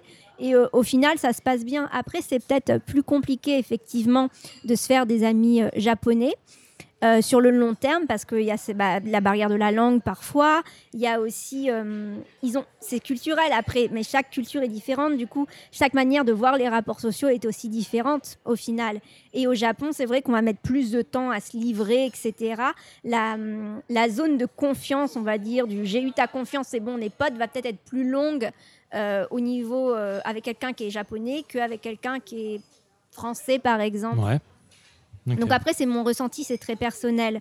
Mais euh, on peut se faire des amis au Japon, il n'y a, y a pas de problème. Après, si on s'attend à avoir une vie sociale de ouf malade, je pense qu'on va être assez euh, rapidement déçu. Après, encore une fois, ça dépend vraiment des personnes. Mais il y a beaucoup de Japonais qui travaillent très tard, de Japonais Japonaises qui travaillent tard. Il y a les angyo, donc les heures sup, etc. Donc, euh, bah, l'entreprise, c'est un peu la famille aussi parfois. Donc, euh, l'entreprise passe avant tout. Donc, des fois, c'est peut-être aussi difficile de voir ses amis. Mais moi, comme je t'ai dit, je suis pas déjà quelqu'un qui est sociable de base. Ouais, donc ça. Donc, euh, voir euh, deux, trois amis dans le mois, euh, à moi, ça me suffit. hein. Donc euh, franchement, moi j'ai aucun problème. Après, pour les gens qui veulent absolument être avec d'autres personnes tout le temps, messieurs, dames, je ne vous comprends pas, mais c'est personnel. mais ouais, pour ces gens-là, je pense que ça peut être plus compliqué. Je pense. Je, je mets pas, j'en mettrai pas ma main au feu parce que après, voilà, c'est une question de personnalité. Ça peut matcher entre A et B, et entre B et C, ça ne matche pas, alors que C et A, ça match, tu vois. Mhm. Donc c'est tellement les relations sociales, je pense que on peut pas vraiment généraliser. Mais euh, je pense que ouais, pour ces gens qui ont des attentes comme ça, de vouloir se faire beaucoup d'amis, de les voir souvent, je pense qu'ils peuvent être un peu déçus probablement. C'est un peu de l'anthropologie, ça. Bah peut-être. Mais alors, grande question philosophique, est-ce que tout n'est pas fait social au final? Vous avez 4 heures en commentaire, laissez votre réponse. On attendra ça dans les commentaires du post. hein. ok, très bien. On va, on va faire une petite pause. Euh, L'usage pour la pause, c'est que tu me donnes euh, une chanson que les gens Une vont, chanson, vont chanson pouvoir, euh, japonaise. en général, japonaise, c'est mieux. Et qui évoque pour toi le Japon, finalement. Oh là là Si je te dis Japon, quelle chanson tu penses? Alors si je te dis Japon, là tout de suite, ça va être du, hank- du NK. Du NK Ok. Ou Euh, ouais, les chansons de Matsuri, etc. Parce que tu me dis Japon. Après, ça ne reflète pas forcément mes goûts musicaux. Ouais. Euh, J'écoute de tout, mais je suis un petit peu euh, plus niveau métal symphonique. D'accord. Euh, voilà. Alors, est-ce qu'il y a un épica du, euh, du, du Oh, Japon Tu connais Pika Ah ben, je, Oui, oui, oui. J'adore. C'est vrai Ben, J'écoutais encore ça hier. On parlera en off après. mais euh, bah, j'ai pas trouvé de groupe de métal symphonique. Et euh, pour être honnête, j'aime bien le métal symphonique, mais j'aime pas le visual kei par exemple. Ouais. Tu vois, ça, ça c'est pas mon truc. Après, euh, ce que j'aimais bien, alors ce que j'aime plus parce qu'elles ont changé leur style, c'était le groupe Scandale. D'accord. J'écoutais ça quand j'étais étudiante, j'aimais bien. Euh, sinon, Olivia Lovekin. Je sais pas si tu connais, elle avait fait les animés pour Nana. C'est clairement pas les meilleurs trucs qu'elle a fait. Mais elle a eu un album qui s'appelait, alors je sais, The Sweet Lolly, The Lost Lolly, je sais plus, Mhm. qui était un petit peu un truc euh, proche du métal symphonique, qui était sympathique. Ok. Euh, voilà. Ok, ok. Mais du coup, alors, pour, pour la pause, tu Oui. voudrais faire écouter quoi comme chanson? Bah alors du NK s'il faut que Du ça NK. représente le Japon. Mais je ne m'y connais pas en NK, donc euh, Bon, ben, J'en mettrai une, euh, au hasard. pas au hasard, mais euh, je crois que j'ai déjà mise malheureusement. Dans- Tu sais, la chanson de NK qu'il y a dans Kill Bill? Au à la fin de Kill Bill, quand euh, il y a la bataille euh, sur, la, Ah, sur la neige, Ok, et ça, vas-y. je la chante à chaque fois en karaoké. Euh, Vas-y, go for it, mets là. C'est Sh- Sh- Shura no Hana euh, de Meiko, je sais plus qui. euh. D'accord. Et C'est moi qui choisis, c'est fou ça. D'accord. Et pourquoi cette chanson-là euh, C'est ta go-to song au karaoké? C'est ma go-to song en karaoké, c'est ce qui m'a fait découvrir le NK. Et euh, c'est parce que euh, moi, j'ai un, un rapport assez particulier avec la mélancolie. Oh c'est- une chanson très mélancolique. Ah, ça, ça m'intéresse. Et donc, euh, donc On va inverser les rôles. Deuxième partie, Ouais, c'est moi qui l'interview. on, on est en train. J'allais te demander de me donner une vraie chanson, mais je trouve ça rigolo que ça soit inversé là. Donc, euh, Bah ouais, on non, va y aller c'est comme génial. ça. Ah ouais, mais carrément. Allez, euh, bonne écoute et puis à tout à l'heure.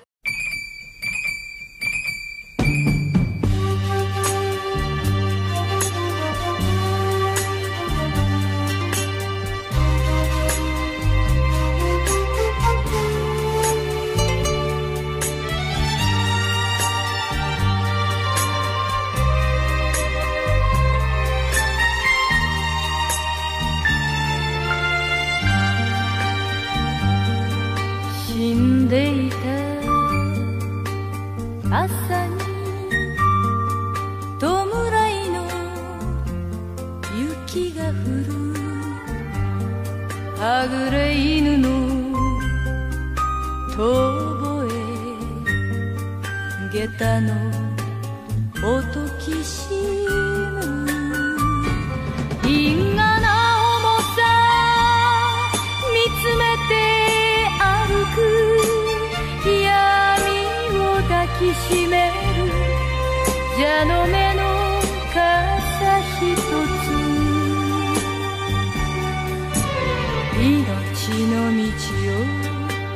く女。涙はと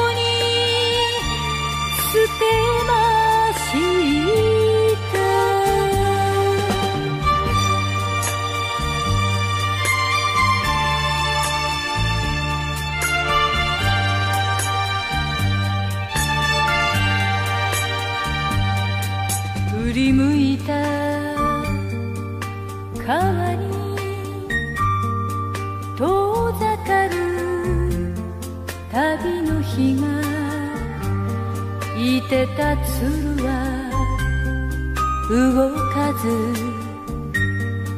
泣いた雨と風冷えた水面にほつれ髪映し涙さえ見せない蛇の目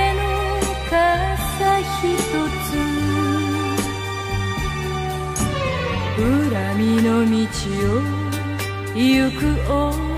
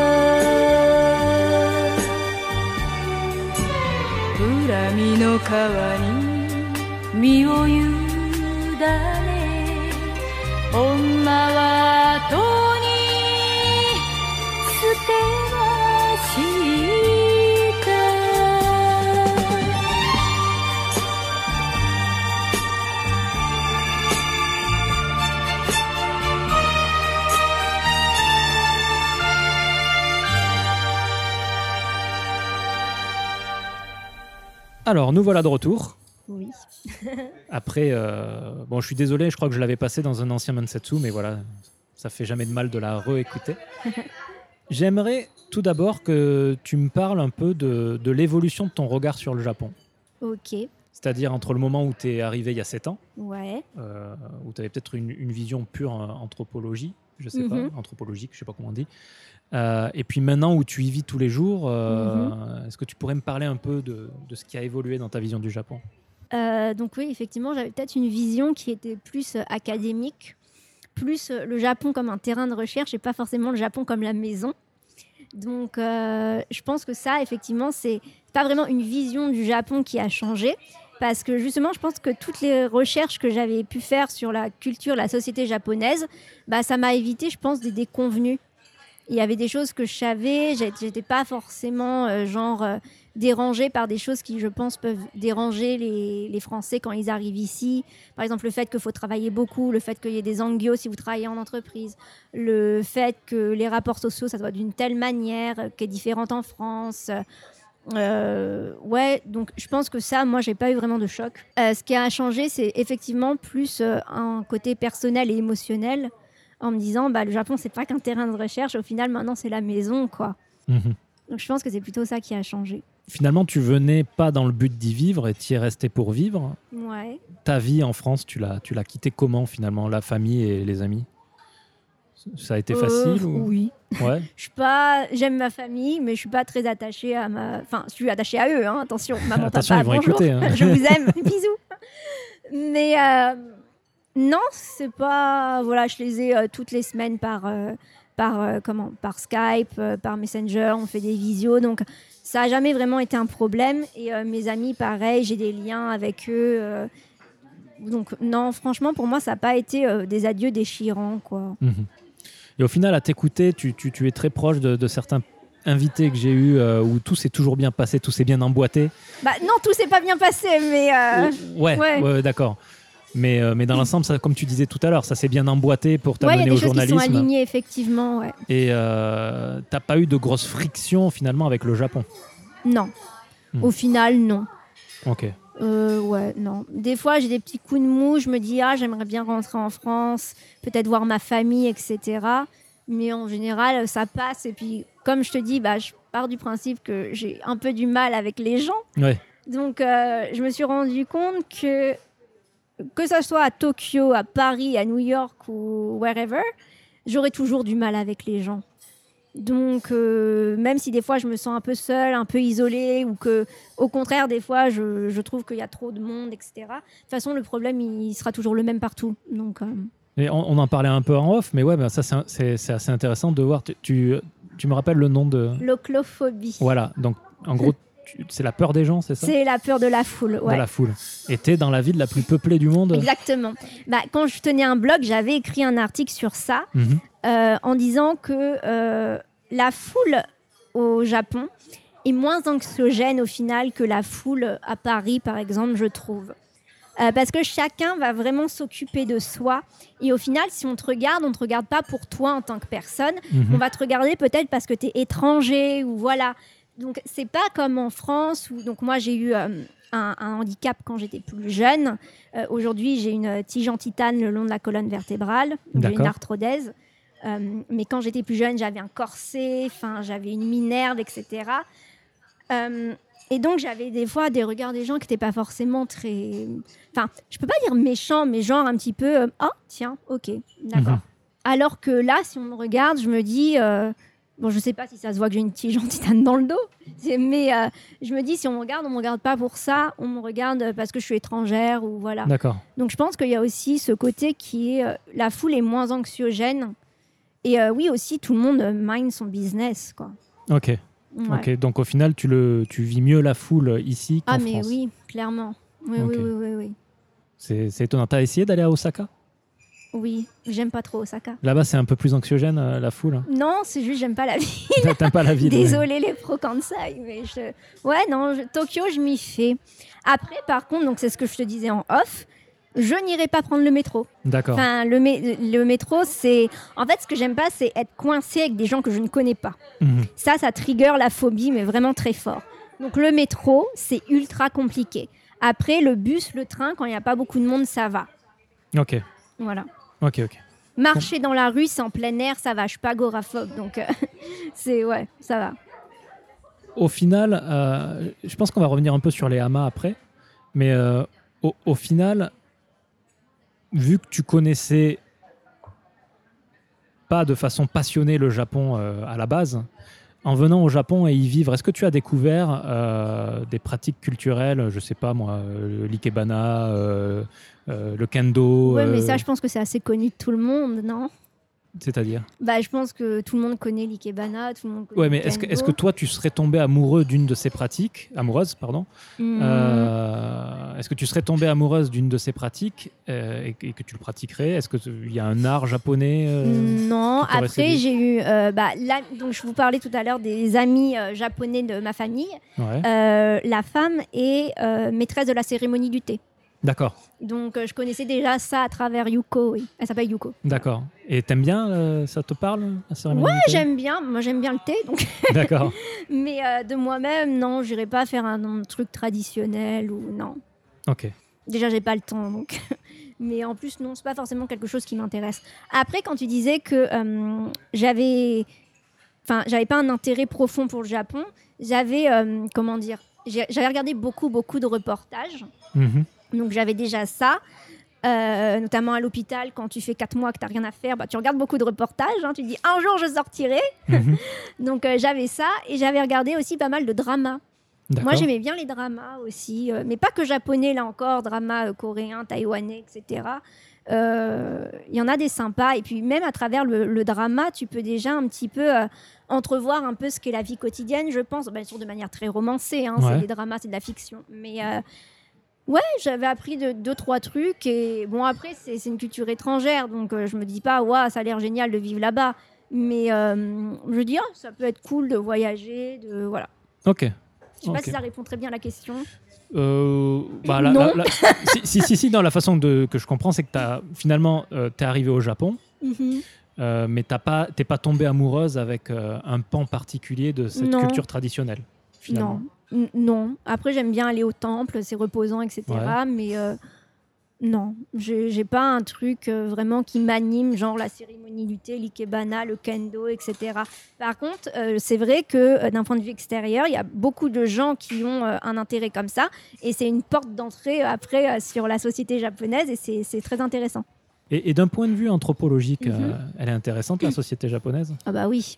Bah, Quels sont les, points Alors, un des points euh, qui est le plus intéressant, moi je trouve, c'est. Et en fait, je pense qu'il y a une partie, ça découle de ça. Tout le reste découle de ça, c'est l'insularité. D'accord. Clairement, c'est un archipel. C'est un archipel avec euh, une, euh, une identité culturelle qui est ultra forte. Et euh, tu demandes aux gens, les gens sont en général très fiers d'être japonais, quoi. Sans forcément aller jusqu'à voter Jiminto, qui est le parti aujourd'hui au pouvoir, qui est l'extrême droite. Euh, les gens sont quand même très fiers d'être japonais. Et il y a quand même ce, cette idée de le Japon, c'est le reste du monde et le Japon, quoi. Et euh, donc, il y a toute une histoire, il y a tout un truc qui a fait que. le Japon a, cultivé cette insularité, mais du coup, toutes les petites spécificités, je pense, qu'on peut avoir euh, par rapport à la France qui peuvent, euh, qui peuvent surprendre, euh, ne serait-ce que par exemple, bah, la manière dont la société japonaise fonctionne, euh, c'est ce qu'on appelle une société de groupe et une société de strates. Mhm. Alors, vous avez les sociétés de strates, par exemple, comme euh, en Inde, où là, c'est vraiment des castes, etc., c'est très marqué. Mais au final, au Japon, on a une sorte de société de strates euh, dans le sens où ça évolue par cercle. Donc, vous avez le cercle restreint, qui va être la famille. Ensuite, on élargit un peu plus le cercle, bah, il y a l'entreprise. Ensuite, il y a les amis. Ensuite, il y a euh, le pays. Et après, il y a le reste. C'est vraiment une société comme ça, euh, bas de cercle, une société de groupe. Non, les amis passent après l'entreprise. Ah oui. Ah, je pense. D'accord. Mais euh, et du coup, c'est c'est assez fascinant et je pense que tous les rapports entre japonais, les rapports entre japonais et le monde également, bah, ça découle de là. Et par exemple, alors je vais peut-être me faire euh, huer par les féministes, mais euh, on dit souvent, enfin à l'étranger, que la femme japonaise est soumise, Ouais. que la femme japonaise elle s'en prend plein la tête. En fait, euh, je pense que c'est. Alors, oui, effectivement, il y a beaucoup d'inégalités euh, de genre au Japon. On va pas les nier, hein, mais je pense que c'est un peu plus compliqué que ça.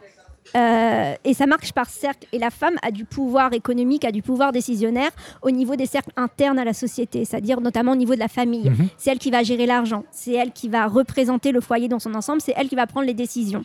L'homme, euh, culturellement, il va représenter le foyer. Donc il va être une, une émanation du foyer, mais dans la sphère publique de la société. Et euh, je pense que, bah, d'un point, de- une fois qu'on comprend ça, mais il faut le comprendre, hein, c'est pas, c'est pas simple. Quand on essaie de se détacher de notre point de vue ethnocentré, euh, je pense que on peut après essayer un petit peu de comprendre euh, la société japonaise sans forcément la comprendre parce que euh, on pourra jamais comprendre à 100% une culture qui est pas la nôtre et on des fois je pense qu'on on comprend jamais vraiment notre propre culture Mhm. il y a des biais cognitifs, il y a plein de trucs, il y a le background, etc. Chaque personne est différente. Mais euh, ouais, je pense que ce fonctionnement de la société, euh, bah, d'un point de vue du coup anthropologique, mais c'est hyper intéressant. Bah, par exemple, les amas, euh, concrètement, elles, avaient donc un pouvoir interne comme euh, toutes les japonaises, on va dire dans les premiers cercles de la strate. Et après, elles avaient aussi un pouvoir qui était bah, économique, religieux, etc., à l'extérieur des cercles de base, donc dans des sphères dites masculines, dans l'espace public. Et c'est aussi pour ça, par exemple, que on voyait des hommes dire que bah, du coup, c'était pas vraiment des femmes, quoi. Elles restaient pas entre guillemets à leur place, avec des énormes guillemets sur le Mhm. mot place. hein. Mais voilà. D'accord. Je, crois que j'avais déjà donné cette anecdote dans un ancien Mansetsu, mais je me souviendrai toujours de ce collègue avec qui j'allais en Omikai qui me disait, euh, euh, alors que c'est lui qui ramenait l'argent à la maison, euh, ouais, ma, femme m'a donné que 1500 yens, donc je peux prendre que deux bières. Oui, bon, c'est pas étonnant, c'est elle qui gère un peu le, le budget, quoi. Mais est-ce que c'est pas un peu comme ça en France? Très bonne question. Alors, je pense qu'il y a aussi un aspect générationnel. Mhm. Autrefois, je pense oui, et maintenant, on est euh, dans cette optique que la femme travaille, la femme gère son argent, l'homme va gérer son propre argent. Je pense. Je n'ai pas fait de recherche sur le sujet, je ne sais pas. Mais euh, D'accord. Mais, mais au Japon, du coup, les jeunes générations, c'est ça tendrait pas à changer non plus? Je sais pas, hein, je demande. je pense que ça pourrait tendre à changer justement avec euh, cet exemple de se dire ailleurs, c'est différent. Mais après, il y a une réalité économique euh, et politique et sociale derrière qui va être dure, je pense, à changer. Je vais prendre par exemple euh, cet exemple de, des femmes qui arrêtent de travailler après la naissance d'un enfant. Ouais. Donc il y a plein de personnes qui vont se dire, mais c'est super en fait, euh, patriarcal, etc., de forcer les femmes à s'arrêter. Mais il n'y a pas de crèche au Japon, par exemple. C'est assez compliqué de, de faire garder son enfant, etc. Donc, plutôt que de voir ça comme une stratégie purement patriarcale, je pense qu'il faut aussi inscrire ça dans une stratégie de couple. Si l'homme gagne plus que la femme, c'est normal que la femme reste à la maison. Mhm. Et euh, depuis euh, quelques années, une dizaine d'années à peu près, on a aussi ce phénomène des papas qui restent à la maison parce que c'est la femme justement qui euh, gagne le plus d'argent. Donc au final, je pense que il y a plein de petits trucs de comportement comme ça où faut remettre aussi en contexte. Donc les jeunes générations, même si la femme veut continuer de travailler, je pense que euh, un moment elle va sortir à une réalité qui est qui va s'occuper des enfants et si elle gagne moins que son mari, je pense que ça sera plutôt elle qui restera à la maison que le mari quoi. Mhm. Ok. Après c'est un point de vue personnel mais Et tu serais capable, d'un point de vue anthropologique, Mhm. euh, tu peux dire non, hein, euh, d'expliquer euh, du coup la- les problèmes de natalité, enfin problème, je sais pas si c'est un problème, mais la, la baisse de- de- du taux de natalité. alors Au Japon moi j'ai pas fait de recherche sur ça. ouais. Euh, mais de ce que j'ai vu, il y a tellement de facteurs. Bah, Il y a déjà le fait que la vie coûte cher, les gens travaillent beaucoup, euh, on ne veut pas forcément faire d'enfants. Euh, mais après, je me suis pas vraiment penchée sur la question, mais je pense qu'il y a une multitude de facteurs, effectivement. D'accord. Je, suis tombé sur un chiffre hier, je crois. Alors, je serais incapable de te donner la source. Déjà, les, les mariages sont de plus en plus tardifs, mais ça, c'est pas Ouais. qu'au Japon, hein, c'est sur l'ensemble de la planète. Mais, mais même d'un simple point de vue, je crois que les gens, les, les, je sais plus si c'était que les hommes ou, ou l'ensemble de la jeunesse euh, d'une vingtaine d'années, il y en avait 50% qui avaient encore eu aucune relation du tout. Ah ouais Je, trouve ça, je trouvais ça énorme. euh, au Japon. Mais je sais plus, il faudrait que je retrouve la source. Après, ça dépend ce qu'on appelle en relation. Peut-être que c'était relation sérieuse ou petit flirt ou je sais pas. Plutôt sérieux. De... Plutôt sérieuse. Mais c'est pas forcément étonnant. Je pense que si tu si es très dans tes études, que tu travailles beaucoup, c'est peut-être difficile d'entretenir euh, Ouais. une relation un peu, un peu plus durable, je pense. Et euh, ouais, après, il y a aussi les jeunes générations qui veulent voyager, etc. Donc, euh, je pense que là aussi, ça retarde déjà l'arrivée au mariage. Donc, il y a ça aussi. Mhm. Et puis après aussi, quand on prend les chiffres de la natalité, il faut voir aussi que sur euh, l'ensemble de la population, déjà, le Japon, c'est une population qui est vieillissante. Ouais. Donc forcément, le nombre de seniors va augmenter par rapport à l'ensemble de la population. ouais. Ok. Donc même s'il y a des, des bébés qui naissent, euh, bah, les, les personnes âgées qui restent, il y a de plus en plus de personnes âgées aussi qui accèdent à la seniorité à partir de 60 ans, etc. D'accord. Pour revenir au hama, finalement, euh, tu nous as parlé de ton expérience euh, là-bas, le, le fait que tu n'as pas pu faire le terrain que tu voulais. Ouais. Est-ce que tu pourrais nous parler un, un peu plus de, de, de cette culture, finalement, de, de- du, du hama? Il y, a, y combien de hamas dans le, dans le monde? Euh, Dans le monde, Au Japon Alors en 2015, on en recensait à peu près 1000. Ouais. Euh, et donc, il y a de moins en moins donc, de hamas, donc, parce qu'il y a de moins en moins de jeunes filles qui veulent faire euh, ce métier-là au final. Donc aujourd'hui, c'est un art effectivement euh, qui disparaît. Et donc, comme ce sont des personnes assez vieilles et que, comme tu l'as dit, il fait de plus en plus chaud, C'était en off. hein. euh, bah, euh, il y a de moins en moins de hamas parce que, bah, arrivé à un certain âge, effectivement, à 90 ans, tu vas peut-être plus plonger euh, 10 mètres. Euh, Ouais. 10 mè- à 10 mètres de profondeur, quoi. Tu n'as peut-être plus la même, euh, la même capacité physique déjà. Et comme il n'y a personne pour reprendre euh, le flambeau, ben, c'est une, une culture qui disparaît. Tu serais, elle vient d'où cette culture? Pourquoi il y a eu cette culture-là euh? Ah ah. Alors, les, donc, les hamas, en fait, ça s'inscrit dans tout ce qui est euh, plongée en apnée féminine. Et c'est pas du tout un truc euh, spécifique au Japon. Mhm. C'est un truc qu'on retrouve dans plein de pays. Dès que, dès que tu as des îles, au final, euh, la mer est riche. Et donc, euh, depuis tout le temps, tu as toujours eu des personnes qui ont été plongées, etc. Donc, euh, t'as des... il y a eu la mécanisation de la plongée aujourd'hui. Euh, mais il y a encore des, des femmes à travers le monde qui plongent euh, comme ça. Euh, par exemple, bah, en Corée du Sud, tu as les Agneaux, je crois que ça s'appelle Mhm. comme ça. Je ne suis pas sûre de la prononciation. Donc, ils font exactement la même chose que la main. En Afrique aussi, tu as des femmes comme ça qui plongent en apnée. Et c'est, bah, ça a apparu naturellement. Quoi. Enfin, je veux dire, tu as un océan, tu as des richesses. Go for it. Quoi. Et c'est toujours des femmes. Oui, alors ça, c'est intéressant. Ouais. Euh, donc, alors, ça, c'était mes recherches, mais bon, ça, ça vaut ce que ça vaut. Euh, Il y a eu donc cette mécanisation de euh, l'activité. Et euh, bizarrement, la mécanisation de l'activité, ça concerne surtout les hommes. Mhm. Les hommes, ça va être un petit peu, sans parler, sans rentrer dans les trucs genre Bourdieu, Françoise Héritier, etc. Mais euh, dès qu'il y a des machines, dès qu'il y a de la technologie, tu remarques que ça concerne quand même nettement plus les hommes. Et au final, du coup, les personnes qui font de la plongée en apnée aujourd'hui, bah, du coup, c'est plus les femmes. Et alors, ce qui est marrant, c'est que donc, pour les conduire sur, euh, en mer, c'est une petite barque et c'est toujours un homme qui va les conduire. C'est pas une ama elle-même, tu vois. Donc euh, cette, cette notion de genre et de technologie, euh, ça va jusque-là, ouais. Donc Ah. tu n'auras pas vraiment, en tout cas au Japon, tu n'as pas d'hommes qui plongent encore en apnée. Ok. Bah, en fait, on peut, de ce que tu me dis, on peut déduire que les hommes, c'est des flemmards. Quoi. Ils utilisent la technologie pour se la couler pas douce. ok. Euh, et en termes d'intégration dans la société, est-ce qu'ils sont intégrés ou est-ce qu'ils sont vus un peu comme des, des, des, des- des ovnis un peu... Bah, c'est comme je t'ai dit tout à l'heure, donc au niveau économique, elles sont ultra intégrées vu qu'elles vont faire vivre la communauté de pêche. Après, au niveau social, alors c'est entre deux, parce que dans les années 50, etc., quand épousais une ama, t'étais sûr qu'il y avait l'argent qui rentrait, donc c'était des ultra bons partis en fait. Épouser une ama, c'était un ultra bon parti. Mais sortir de...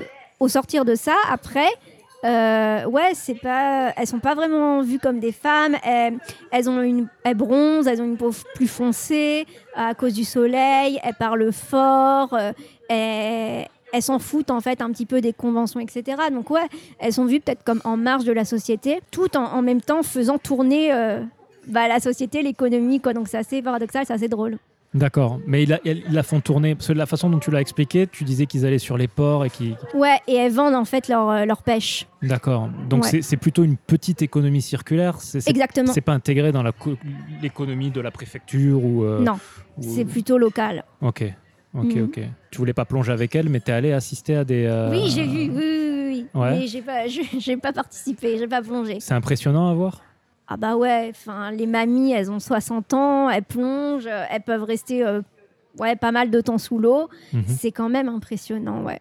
Et il y a Mais- encore des choses à, à ramasser sous, sous la mer euh Oui. Ouais. Oui, oui, oui, oui. Alors, moins qu'avant, hein, t'as plus des, des super ormeaux, des trucs comme ça, mais t'as encore des algues, t'as encore pas mal de choses, ouais. Bah, si ça intéresse les gens, donc à, à Toba, tous les étés vers juillet, il y a pas mal de matsuri, notamment euh, des matsuri en lien avec Amaterasu, euh, la déesse du soleil, etc., qui est aussi la déesse qui protège les hamas, soi-disant. Donc, dès que t'as un petit matsuri autour des Amaterasu vers Toba, tu es sûr de pouvoir voir des hamas qui plongent. Donc, c'est, pardon, euh, que, que je comprenne bien, euh, cette pratique Mhm. est liée à Materasu Non, non, non, c'est. euh, c'est- là, c'était pour euh, parler, donc, ou voir des hamas, etc. Donc, je disais les matsuri. Ouais. Et comme, soi-disant, les hamas, elles sont protégées par Amaterasu. D'accord. Donc, dès que tu as un, mat, un matsuri un peu shinto, etc., un peu religieux, où va y avoir euh, Amaterasu, bah, tu as de la chance, en fait, de pouvoir voir des hamas. D'accord, mais elles sont pas. Du, du coup, elles sont protégées, mais il n'y a pas un lien dans leur. euh, euh, dans leur. J'imagine il y a une sorte de rite. Oui, a- bah, exactement. Avant de plonger, en fait, elles vont rendre hommage à Amaterasu, elles vont demander sa protection et ensuite on plonge, elles plongent. Ah, donc elles sont liées, elles sont liées Oui, à elles- oui, elles sont liées dans ce sens-là, oui. Bah. D'ailleurs, dès que tu as des processions euh, dans les communautés de pêche pour rendre euh, hommage à Amaterasu, donc tu as le prêtre Shinto, tu as le maire du village et derrière, tu as les hamas. D'accord. C'est une des rares femmes à être devant la procession. Quoi. Ok.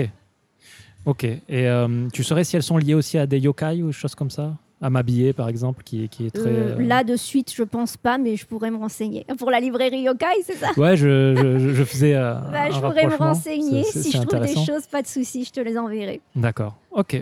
Ok, très bien. Merci. J'ai l'impression, dans tout ce que tu m'as raconté, que tu as vraiment pris goût à l'écriture en, en venant au Japon. Oui, carrément. Parce que j'aimais déjà écrire.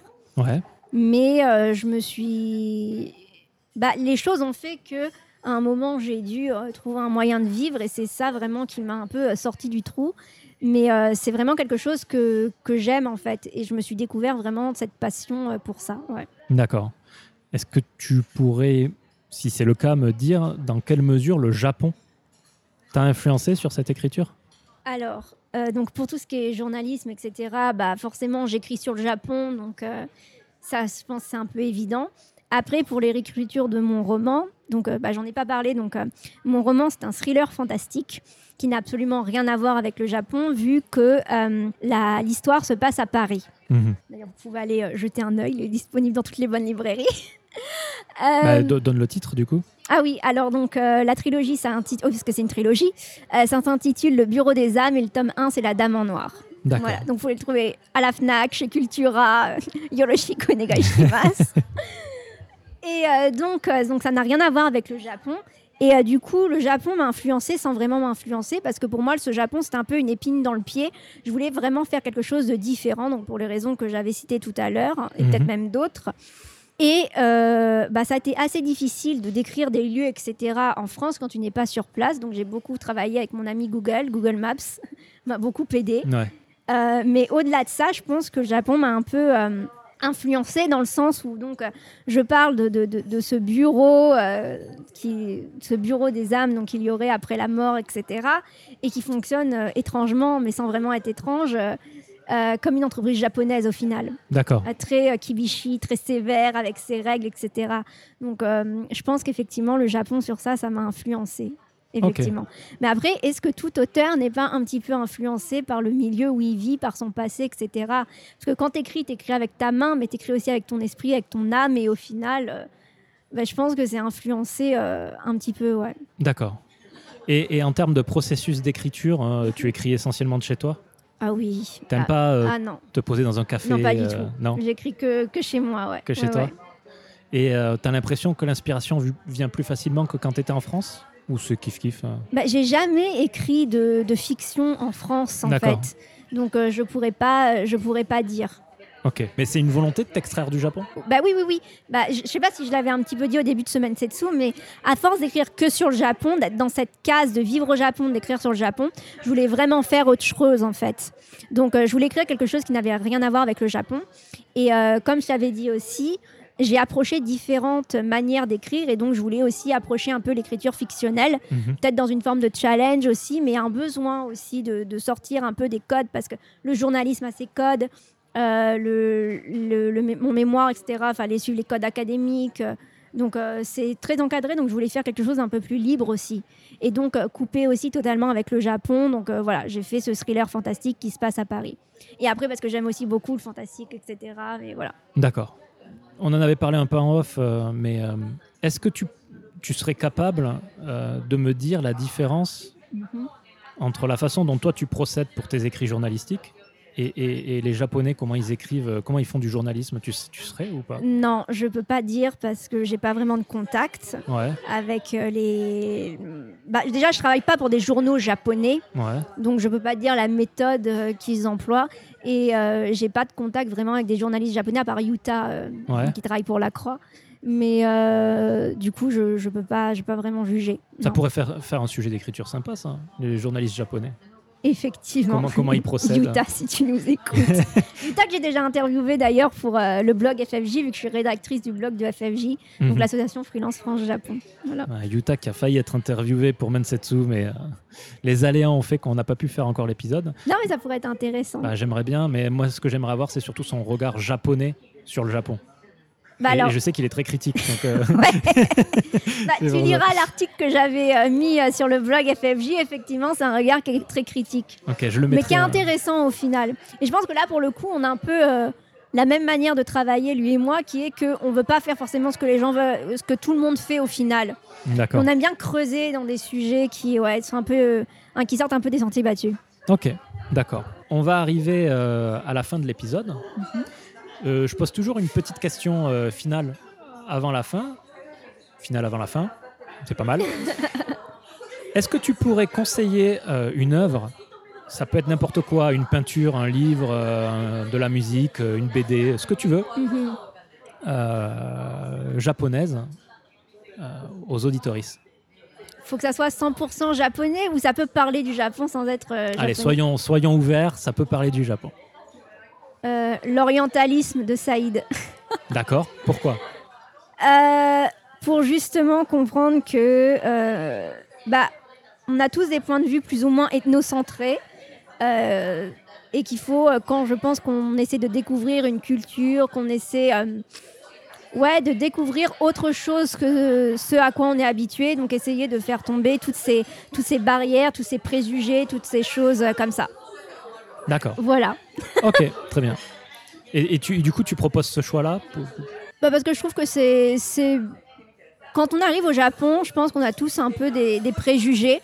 Que ça soit, euh, par exemple, des préjugés avec des étoiles dans les yeux, genre le Japon, ça a l'air un pays magnifique, euh, il y a des mangas, il y a des robots, euh, etc. Ou quelque chose comme, ah, le Japon, ça a l'air d'être un pays très dur, etc. Ouais, je pense que bah, ça, ça peut permettre peut-être euh, d'avoir un certain point de vue qui prône plus l'ouverture d'esprit. Et euh, je pense que ça représente bien aussi mon parcours, euh, rester ouvert aux expériences et, et se laisser un petit peu vivre, quitte à être un peu un électron libre, quand, comme tu disais tout à l'heure, mais ouais, profiter et, observer et, voilà. Ok, très bien, très bien, très bien. Bon, moi, je le mettrai aussi dans le, dans le billet du, du podcast. Où est-ce qu'on peut te retrouver Alors, euh, donc sur mon site euh, internet, Mhm. je, je te donnerai le lien. Ouais, Euh, et à partir de là, vous pouvez faire votre petit bout de chemin. Vous avez euh, donc l'ancien blog que je tenais. Vous avez les liens vers tous les articles que j'écris donc pour les différents médias qu'on a cités tout à l'heure. Vous avez un autre petit blog littéraire que j'ai ouvert très récemment pour parler un petit peu de mon livre, des motivations derrière, etc. Et après, bah, avec euh, mon livre, vous pouvez me retrouver euh, en librairie. Euh, voilà. D'accord. Et les réseaux sociaux, tu veux partager Oui, les réseaux sociaux, j'ai Facebook et Instagram. Mhm. Voilà. Facebook Facebook et Instagram, c'est euh, bah, le nom du blog que j'avais, donc c'est Miss Friendship Japan. Ok, très bien. Pas sur Twitter? Non, non, pas sur Twitter. Ok. Je n'aime pas Twitter, bref. D'accord, très bien. Bah écoute, merci beaucoup d'être venu pour cette interview. Merci beaucoup à toi.